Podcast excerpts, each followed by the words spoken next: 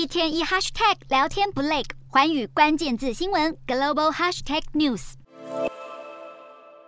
双手紧握方向盘，开着宾士车上路。俄罗斯总统普丁这回可不是开心出游，而是视察今年十月被炸的克里米亚大桥。一上路就关心这座横跨俄罗斯和克里米亚半岛的克里米亚大桥。只是网友大酸，怎么开德国车，而不是开俄罗斯国产的拉达或者伏尔加汽车？无论言论再辛辣，对于普丁来说，还是不如眼前的炮火猛烈。毕竟今年十月突如其来的大爆炸，把克里米亚大桥炸到部分塌陷。这是俄罗斯入侵乌克兰以来，普丁最接近。战争前线的一刻，俄罗斯副总理仔细解说，大桥部分修缮工作已结束，但距离真正完工可能得等到明年秋天。对于普丁来说，克里米亚大桥被毁可以说是脸上无光，毕竟二零一八年是他亲自主持桥梁开通。四年前，普丁亲自开着卡车浩浩荡荡地宣告克里米亚大桥正式启用。不料二零二二年乌俄战争所掀起的爆炸，让穿越克赤海峡的交通暂时中断。只要烽火不熄灭，未来难保不会再发生基础建设毁成碎施瓦力。